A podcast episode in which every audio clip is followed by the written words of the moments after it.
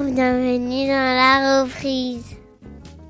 La reprise, c'est le podcast qui s'intéresse à cette période nébuleuse qui précède et qui suit la fin du congé maternité et paternité et la reprise, ou pas, du travail. Lorsqu'on se met à redéfinir ses priorités au moment de sortir de la bulle créée autour de son bébé. Dans ce podcast, des mères et des pères vous raconteront sans phare comment ils et elles ont vécu leur parentalité comme leur évolution personnelle à ce moment-là. Et des experts viendront vous apporter leurs analyses et leurs outils pour cette période si particulière, mais dont on parle finalement rarement.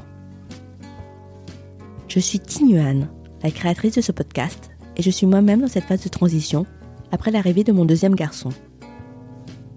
Je veux aider les parents à mieux se préparer à cette nouvelle vie, et je veux aussi contribuer à faire bouger les mentalités sur le sujet, à déconstruire l'injonction à la performance qui passe trop souvent sur cette période. Si vous aimez ce podcast, n'hésitez pas à vous abonner et à soutenir son développement en lui mettant un commentaire et même 5 étoiles sur Apple Podcast. Ceci est un épisode hors série, réalisé en partenariat avec Chance, le parcours de coaching digital pour trouver la voie professionnelle qui vous ressemble. Un épisode en deux volets, qui sort un peu du cadre habituel pour s'intéresser surtout à ce qui se passe après la reprise, lorsque celle-ci ne se déroule pas comme on le souhaite et que le changement devient essentiel. Changer de job, oui, mais pas n'importe lequel. Car quel meilleur exemple donner à ses enfants que celui d'une mère épanouie? Mais vers quoi se diriger quand cela fait 15 ans qu'on travaille, mais quand on ne veut plus du métier pour lequel on a été formé? Comment retrouver du sens? Telles sont les questions qui ont amené Carole à s'engager dans un bilan de compétences. Mais c'est quoi en fait un bilan de compétences? Je me suis posé cette question un bon nombre de fois sans jamais oser sauter le pas. Alors j'ai demandé à Carole de nous raconter, étape par étape, comment s'était passé le sien. Et s'est confiée en toute sincérité sur cette démarche qu'elle a confrontée à ses peurs autant qu'à ses rêves. Car en suivant le parcours chance, Carole a découvert qu'un travail n'est pas uniquement un métier. Un travail, c'est la combinaison de quatre piliers essentiels. Un métier, mais aussi un environnement, un sens et des impératifs personnels. On vous laisse découvrir tout cela. Bonne écoute. Avant de poursuivre, sachez que Carole parle de burn-out dans son interview. Alors prenez soin d'être dans nos bonnes conditions pour l'écouter. Sachez également que Carole a suivi le parcours Chance dans le cadre d'un partenariat pilote entre Chance et sa région. Le parcours Chance est accessible à toutes et tous. Il est finançable à 100% par votre compte personnel de formation, le CPF, l'aide de Pôle emploi et même potentiellement de votre entreprise. Chance s'engage et se mobilise aussi pour ouvrir son parcours au plus grand nombre, en établissant de nombreux partenariats en région pour accompagner des personnes éloignées de l'emploi. Bonjour Carole. Bonjour. Je suis ravie de t'avoir euh, à mon micro, enfin en visio, parce qu'on n'est pas dans la même ville. Aujourd'hui, on va parler de bilan de compétences, de coaching, d'évolution, même de reconversion. Je spoil un peu, désolée. Mais avant toute chose, est-ce que tu peux s'il te plaît te présenter, toi, ta famille et ton métier, ou en tout cas ce que tu faisais jusqu'à présent? Donc moi j'ai 34 ans, je suis une maman de trois enfants euh, qui ont 10 ans, 7 ans et 2 ans deux garçons et une fille. Et euh, effectivement, jusqu'à aujourd'hui, j'ai exercé pendant presque 15 ans le métier d'assistante de direction, de comptable polyvalent, d'assistante de gestion, voilà tout ce qui était en rapport avec euh, le tertiaire. Et donc la gestion euh, d'entreprise en général. D'accord. Quelle place le travail prenait dans ta vie jusqu'à présent? Énormément. En fait, je suis toujours hyper investie dans ce que je fais. Je me donne à 200, 300%. J'avais du mal à couper. Quand je rentrais aussi à la maison, euh, j'avais tendance à... Enfin, c'est pas que j'avais tendance, c'est que la boîte mail était sur euh, mon téléphone perso, donc euh, je continuais finalement à travailler parfois à la maison quand les enfants étaient couchés ou quand les enfants dînaient, par exemple. Donc voilà, une place trop importante, je dirais. D'accord. Ah bah je sens qu'il y a une évolution derrière ce trop importante. Bon, avant d'y revenir, tu parles de tes trois enfants. Ah, déjà chapeau, hein, famille nombreuse. Moi j'en ai deux et je suis déjà sous l'eau. Du coup, est-ce que ta relation au travail, justement, est-ce qu'elle a évolué? Et surtout comment elle a évolué après euh, ta reprise? Parce que là, ton bilan de compétences, celui dont on va parler, il arrive après ta reprise du travail. Est-ce que tu peux nous en parler un petit peu, nous planter un peu en fait le contexte de, de tout ça? Exactement. Ben donc euh, mon troisième enfant qui a euh, un peu plus de deux ans, quand j'ai repris le travail, euh, Ça a été un peu compliqué. Euh, c'est une entreprise qui va très très vite, donc qui avait euh, énormément évolué pendant mon congé maternité. Quand je suis revenue, voilà, les, les, murs avaient été poussés. Il y avait énormément de collaborateurs qui avaient été recrutés et donc euh, j'avais l'impression d'arriver dans une nouvelle entreprise en fait. Donc voilà, déjà un environnement un peu stressant pour le, pour une reprise en tout cas. Et puis les tâches étaient différentes. Donc il a fallu une réadaptation, voilà, mmh. clairement. Et puis euh, une réorganisation en fait, comme tu dis, euh, deux enfants c'est déjà une organisation. Avoir un troisième, euh, bah c'est c'est une toute autre organisation et il faut du temps en plus pour récupérer tout ce petit monde. Donc comme je disais, oui, le travail avait une place très importante et bah, j'hésitais pas à rester une demi-heure de plus auparavant, avant ce troisième enfant, que je ne pouvais plus faire avec cette reprise. Euh, oh. parce qu'il fallait aller le chercher à la garderie et aller chercher les, les grands après euh, aussi. Donc euh, voilà, c'est ce qui a été un gros changement, je dirais. Alors peut-être aussi de, pour l'employeur parce que voilà, une fois que l'heure était là, il fallait partir. Oui, parce que ça veut dire qu'avant vous aviez un, un modèle relationnel avec ton employeur qui faisait qu'il savait qu'il pouvait compter euh, sur toi, même de manière extensible, et puis finalement, bah, avec cette famille nombreuse, c'était plus possible. Exactement, tout à fait, tout à fait. En fait, euh, j'avais l'impression même de de me sauver en fait euh, à 17 heures, quoi, ah. parce que bah on connaît tout ça quand on a des contrats de garde d'enfants, l'heure c'est l'heure, quoi. Donc rester 15-20 minutes de plus au travail vraiment par conscience professionnelle faisait que euh, moi derrière euh, je désorganisais tout le monde et et pour le coup j'avais des heures supplémentaires à payer euh, auprès des garderies de mes enfants. Ah oui, donc ça faisait un peu double peine et toute la culpabilité qui va avec à tous les niveaux, j'imagine. Exactement d'un côté comme de l'autre parce que culpabilité de partir alors que le dossier est pas terminé par exemple mmh. et que ça ne peut pas attendre le lendemain et aussi culpabilité de se dire bon bah là si je reste au travail euh, mes enfants sont les derniers euh, à la garderie enfin voilà d'un côté comme de l'autre dans tous les cas il y avait une culpabilité oui mmh. Et du coup, ce bilan de compétences, il s'inscrit dans cette recherche d'une meilleure adéquation entre des horaires de travail et des horaires de famille ou est-ce que c'est lié à autre chose? C'est lié à autre chose. C'est lié à autre chose. Euh, après cette reprise euh, de au retour de congé maternité, euh, les mois passant, euh, j'avais du mal à trouver ma place et à m'épanouir. Donc ça a été effectivement une, une, une réflexion de se dire au final pourquoi? Pourquoi je fais ce métier, qu'est-ce qui me plaît vraiment? Voilà, j'avais plein de doutes. je commençais à très mal vivre cette situation on peut, euh, je pense qu'on peut mettre euh, les mots sur ce mal-être euh, qui sont le burn-out. Ah. Voilà, donc ça, ça descendait, parce qu'on peut pas dire grandir, mais ça descendait doucement jusqu'aux enfers. Et, et, à un moment donné, il faut dire stop avant que ce soit trop difficile de remonter la pente. donc, avec l'employeur, on en a discuté et on a mis un terme à, cette collaboration.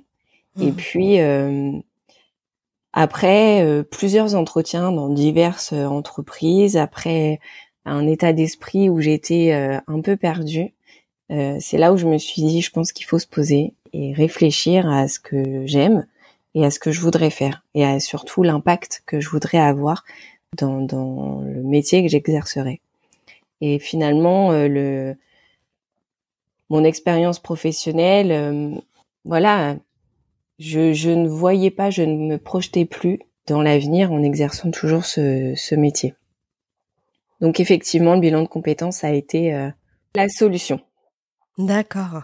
Parce que tu racontais cette recherche d'emploi, ça veut dire que bon, il y a eu ce burn-out, il y a eu cette euh, du coup cette rupture conventionnelle. T'es parti du coup sur des, euh, recherches d'emploi qui étaient dans le même cadre de, job que tu avais jusqu'à présent, c'est ça? Oui, oui, parce que euh, j'étais tellement perdue que je je savais pas dire si c'était le métier qui ne me plaisait plus à cause de ce que j'avais pu vivre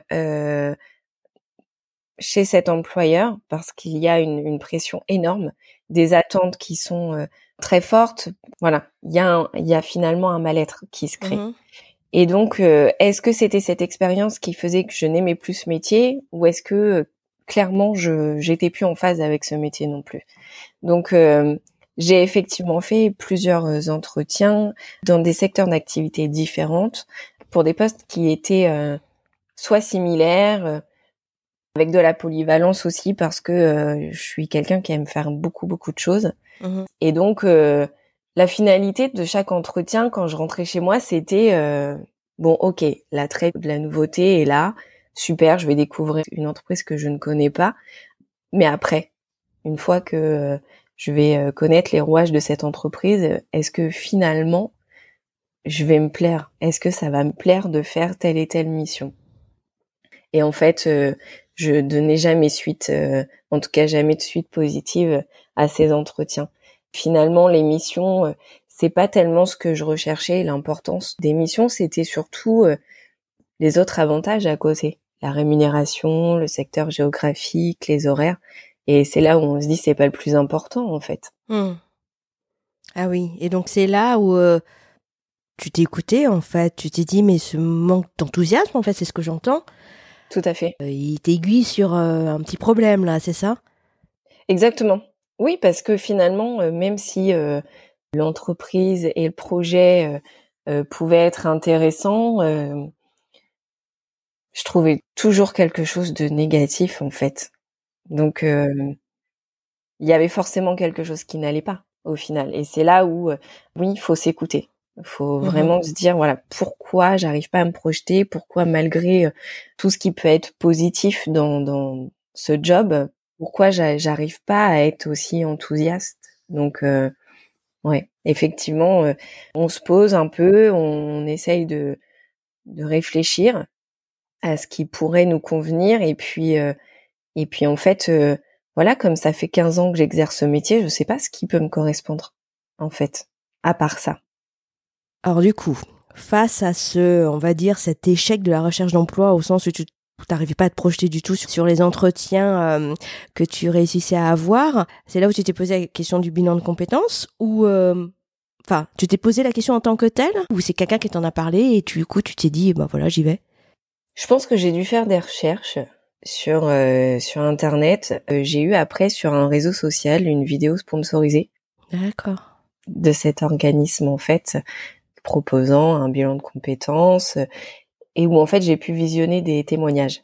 Et donc c'est ce qui c'est ce qui m'a attiré parce qu'en fait les témoignages on se dit mais waouh les personnes ça les a vraiment aidées enfin elles ont l'air tellement épanouies aujourd'hui que on a envie d'en savoir plus en fait et mmh. effectivement de se dire bah peut-être qu'on peut m'aider moi aussi. Mmh D'accord. Et du coup, toi, tu étais dans le cadre de la recherche d'emploi, dont tu étais à Pôle emploi. Ton bilan a pu être financé? J'ai été contactée euh, par chance par une personne de chez eux qui m'a expliqué qu'ils avaient un partenariat avec la région Normandie et que lorsqu'on était demandeur d'emploi, en fait, euh, tout était pris en charge. Ah, euh, par la région. C'est ce qui a été encore plus motivant pour moi parce que je n'avais strictement rien à faire d'un point de vue administratif et rien à payer. Donc ah oui? C'était vraiment le moment de se lancer. En fait, ça a été, euh, bah, pour le coup, une vraie chance. Donc euh, voilà, d'avoir cette opportunité. Et clairement, je l'ai saisie. Ah ouais, génial. Attends, ça veut dire que t'as pas eu à piocher dans ton CPF ni à faire de demande de financement de formation hyper relou à Pôle Emploi? Rien du tout. Ah ouais, trop facile quoi. Ouais, j'ai juste euh, répondu par mail à l'interlocutrice que j'avais en certifiant sur l'honneur que j'étais euh, demandeur d'emploi, euh, que j'habitais bien euh, en région Normandie. Enfin, et voilà, tout a été après géré de leur côté et, et on s'est lancé dans l'aventure. Ah bah génial Ah ouais, les conditions idéales quoi. Pas de stress, pas d'attente, pas... ah bah, bah, génial Quand t'as commencé, c'était quand? J'ai commencé mi-juillet. Mi-juillet, euh, premier contact, euh, on, on, commence à faire un petit peu le diagnostic sur leur mhm. site. Cette première approche, en fait, permet de cibler quel coach pourra euh, répondre au mieux à nos attentes et nous aider le mieux possible. D'accord. Petit aparté du coup pour les auditeurs et les auditrices qui nous écoutent.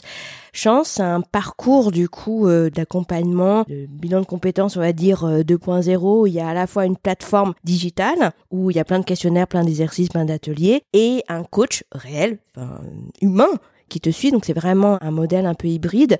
Et c'est ce que tu disais, tu commences par une phase de, diagnostic. Et quand tu as commencé, t'étais dans quel état? Comment t'étais au niveau de tes émotions, tes ressentis euh? J'étais euh, pleine d'espoir, mais aussi euh, perdue et incertaine. Voilà, je je savais pas euh, ce qui allait en ressortir.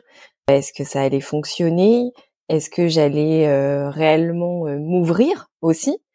Voilà, c'était beaucoup de questions, de doutes, mais en même temps cet espoir que je remettais vraiment entre leurs mains en fait. J'avais vraiment besoin d'eux pour me retrouver, voilà. Ah ouais, sacré espoir effectivement que tu leur mets entre les mains. Ouais. Du coup, quand tu débutes, tu passes par une phase d'introspection, qui peut être peut-être un peu je vais pas dire angoissante, hein, c'est pas du tout le terme, mais bon, ça t'oblige à te confronter à toi-même. Tu l'as abordé en ayant en tête des envies, des ambitions, voire même des métiers euh, un peu rêvés que tu avais en tête, ou t'étais vraiment face à un brouillard? Alors, euh, l'interface est très bien faite parce qu'on y va vraiment au fur et à mesure. Donc, il euh, n'y a rien de brutal, ce qui fait que on peut s'ouvrir euh, tranquillement et être le plus honnête et transparent possible. Donc, c'est vraiment bien.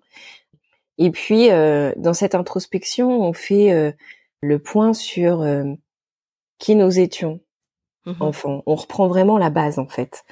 Ce qu'on a pu entendre comme croyances limitantes, quels sont nos drivers aujourd'hui, et effectivement, quel enfant on était, ce qui nous plaisait, et quel métier on rêvait de faire. Voilà, on reprend vraiment cette base-là. Et effectivement, les métiers que moi je rêvais de faire quand j'étais enfant, euh, en numéro un, c'était de devenir psy, en fait, ah pour mieux comprendre euh, ce qui se passe euh, dans la tête des gens, pourquoi ils ont telle ou telle réaction, pourquoi ils peuvent commettre telle ou telle chose? Enfin, mmh vraiment de manière très large, quoi, et surtout aider les enfants, parce que les enfants sont des des des, des êtres qui ont tellement besoin d'être guidés euh, parce que c'est c'est des pages vierges de base avec lesquelles on met des cadres, etc. Et euh, bah parfois ils ont des situations euh, euh familiales ou, ou autres qui euh, qui les sortent un peu du cadre et où en fait ils sont perdus. Et en grandissant, ils peuvent avoir des réactions euh, voilà différentes qui qui est le résultat, je dirais, de d'une enfance compliquée. Mmh Et donc vraiment, je voulais euh, faire ce métier pour pouvoir les aider, en fait, ah oui. à mieux grandir, à mieux comprendre leurs réactions, voilà, leur faire prendre confiance que malgré ce qu'ils ont vécu, euh, ils sont euh, pleinement capables de réussir une vie comme ils l'entendent et et voilà. Ah ouais, donc ton métier rêvé, c'était psychologue pour enfants, mais du coup, c'est très loin de ce que tu as fait. Et c'est et c'est cette introspection-là qui tout d'un coup t'a t'a refait penser à ça ou euh, c'est arrivé progressivement? Non, non, non. C'est un métier que donc que j'ai toujours voulu faire. Après, il y, y, avait d'autres euh, d'autres métiers. Tu vois, j'aime beaucoup la pâtisserie. Euh, pas seulement pour le fait de pâtisser, parce que le fait de pâtisser, déjà moi, ça me permet de m'évader, de me concentrer aussi et de d'avoir cette créativité j'en vis pas. Hein. Enfin, je vends pas du tout euh, ce, ces gâteaux ou autres. C'est euh, la famille, l'entourage, etc. qui ont des demandes parfois particulières ou les enfants aussi. Et en fait, j'aime beaucoup ça parce que c'est ce qui, c'est le résultat qui compte. C'est-à-dire que tu vas avoir un visuel, tu vas avoir un goût, tu vas avoir et finalement, ça va plaire euh, à la personne, ça va lui créer une émotion, un souvenir. Tu vois, il y a du partage, etc. Donc finalement, c'est un bien-être global psychique et euh, peut-être physique aussi, de se dire ah ce goût. Euh. Donc ça éveille, ça éveille aussi l'essence. Et donc euh, c'est ce qui me plaisait. Et en fait dans cette introspection de bilan de compétences et de personnalité, c'est vraiment de se dire de base on aimait ces métiers-là où on aurait voulu et, et pourquoi? Et c'est aussi prendre conscience pourquoi est-ce qu'on n'a pas été au bout de ses rêves à ce moment-là? Et mmh. c'est là où, l'importance de cette introspection est de se dire, bah parce qu'en fait, euh, on nous a euh, enfermés. Pourquoi on n'est pas allé au bout de, de ses rêves? Et, et dans l'introspection, effectivement, euh, on prend conscience que on a eu euh, peut-être toute notre enfance des croyances limitantes, c'est-à-dire nous mettre un peu dans des cases ou nous dire mais mais non ça c'est pas pour toi. Et, par exemple, le métier de psychiatre ou de psychologue, moi on m'a dit mais tu seras capable de gérer ce genre de personnage en face de toi? Mais c'est pas possible, tu ne pourras jamais faire ce métier. Et en fait, euh, bah on dit bah effectivement, peut-être qu'elle a raison, je suis pas capable, ou non, mmh. je ne saurais pas. Et euh, et en fait, dans cette introspection, voilà, on prend conscience de tout ça et on essaye de, de alors non pas de continuer avec ses croyances limitantes, euh, mais euh, de, de trouver le positif et de dire mais oui, si c'est ce que tu rêvais de faire, tu as peut-être les, enfin voilà, c'est possible d'avoir la capacité de le faire explorons tout ça. D'accord. Oui, donc en fait, durant cette introspection, euh, tu détricotes en fait tout ce qui a fait que tu es devenu euh, toi euh, à ce moment-là, quoi. Tout à fait. Ce qui te plaît, qui tu étais, pourquoi tu as fait ce métier. ouais, effectivement. Et du coup, ça a été une phase libératrice?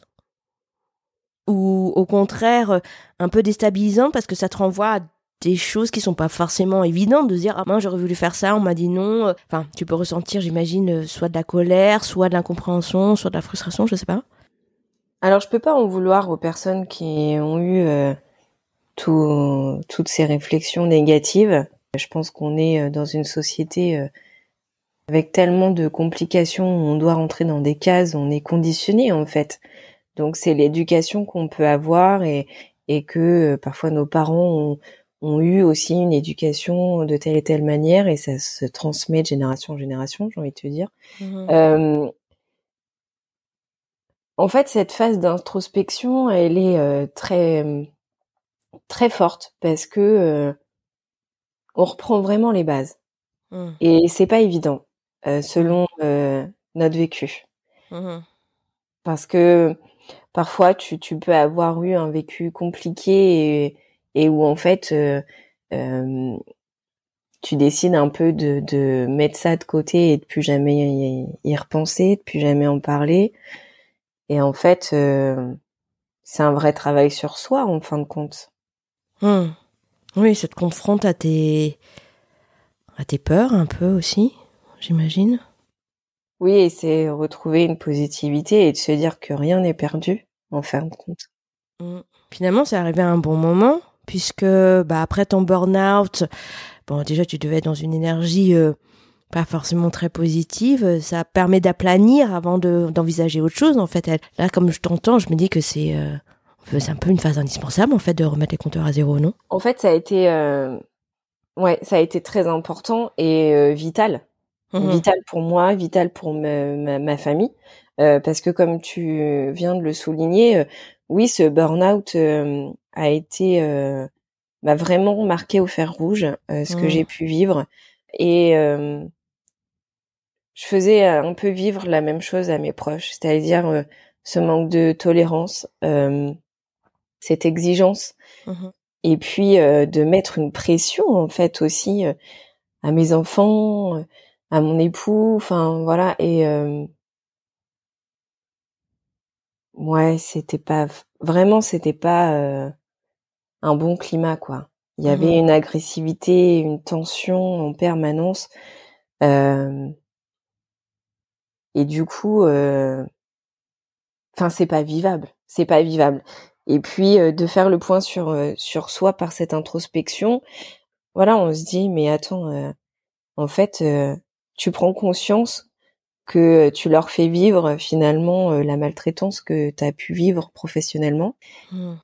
Et voilà, c'est un travail sur soi à se dire, euh, ok, donc euh, il faut que je prenne du recul, il faut que je sois plus patiente, il faut que je sois euh, plus tolérante, plus présente aussi, c'est-à-dire quand quand je suis sollicitée par mes enfants ou mon époux, d'être disponible à 100%, d'avoir vraiment une écoute active et pas Enfin, voilà pas se dire ça rentre dans une oreille et puis ok mmh parce que c'est parce que c'est pas comme moi je l'imaginais en fait. Mmh donc, compteur mis à zéro, là, tu disais, tu passes à la phase d'exploration ensuite. C'est enthousiasmant ou c'est flippant Justement de se dire, euh, bon voilà, bah maintenant euh, j'ai une feuille blanche, euh, je vais explorer. Alors, bah en fait, dans la phase d'exploration, on a effectivement au fur et à mesure répondu à des questions, etc. Prouvé quelles étaient nos valeurs, quels étaient nos moteurs. Et puis l'algorithme va travailler avec tout ça, avec toutes ces réponses. Et à un moment donné, on va lancer ce que moi j'appelle la roulette du métier et où en fait euh, l'algorithme va nous sortir des métiers qui correspondent à notre personnalité par rapport à toutes les réponses qu'on a pu donner au préalable. D'accord. Ah oui, t'es quand même pas lâché dans un grand bain à essayer de trouver des pistes, euh, quelles qu'elles soient, quoi. Pas du tout, et c'est même très bien d'ailleurs. C'est ce qui est rassurant. Mmh par contre, moi, là où j'ai carrément flippé, c'est que les métiers qui ressortaient, c'était des métiers que j'avais soit déjà exercés, enfin qui correspondaient toujours à, ces bagages euh, professionnels et enfin euh, et je me suis dit mais c'est pas possible, je vais pas sortir de ce métier, je comprends pas en fait parce que je m'épanouis plus parce que j'ai l'impression que c'est plus euh, ça me correspond plus et en fait c'est ce qui ressort à chaque fois un métier avec des chiffres avec de la comptabilité et non quoi en fait. Donc c'est un peu, moi ça m'a fait peur et je me suis dit j'y arriverai jamais au final. Et du coup comment tu t'en es sortie? Et bah comment je m'en suis sortie euh, J'ai de nouveau fait un travail sur moi-même. Donc j'ai repris les réponses que j'avais faites euh, et en fait tu les classes par ordre euh, d'importance pour toi. D'accord. Notamment tes valeurs et tes moteurs. Et moi, dans les moteurs, c'était la gestion, l'analyse, etc. Et en fait, euh, bah forcément, ce qui ressortait comme métier, c'était des métiers qui correspondaient à la gestion et à l'analyse, et, donc forcément les chiffres toujours et l'organisation, etc. Et donc euh, voilà, je me suis posée. J'ai aussi des situations personnelles qui m'ont fait prendre conscience finalement des moteurs dans ma vie qui avaient plus d'importance que ce que je pensais, à savoir euh, prendre soin. D'accord. Et donc j'ai reclassé ces moteurs. Je les ai changés et en mettant prendre soin euh, en numéro un parce que je me suis vraiment rendu compte que que pour moi ça avait plus d'importance vraiment que ce que je pensais. Mmh. que je voulais bien me laisser euh, enfin m'accorder en fait. Donc et euh, eh ben là les métiers ont changé. Quels sont donc les nouveaux métiers qui ont pu être proposés à Carole? Les a-t-elle bien accueilli A-t-elle enfin trouvé sa voie? Vous le saurez avec le volet 2 de cet épisode. En attendant, je vous repartage cette phrase si éclairante de Maître Kirkacharian dans l'épisode 14, où il disait Les souffrances au travail sont des blessures identitaires. Pas étonnant donc que l'étape d'introspection ait été si profonde et si marquante pour Carole, comme une manière de se reconnecter à elle-même après son burn-out. Nous découvrirons dans l'épisode suivant la suite du parcours de Carole. Voilà, c'est la fin de l'épisode. Si vous avez aimé cet épisode, n'hésitez pas à le partager autour de vous et sur les réseaux sociaux. C'est le meilleur moyen de faire évoluer les mentalités sur le sujet. Et si vous souhaitez soutenir ce podcast, un commentaire et une note de 5 étoiles sur Apple Podcast aideront beaucoup. Je vous donne rendez-vous dans deux semaines pour le prochain épisode. Et d'ici là, rendez-vous sur Instagram, at lareprise.podcast.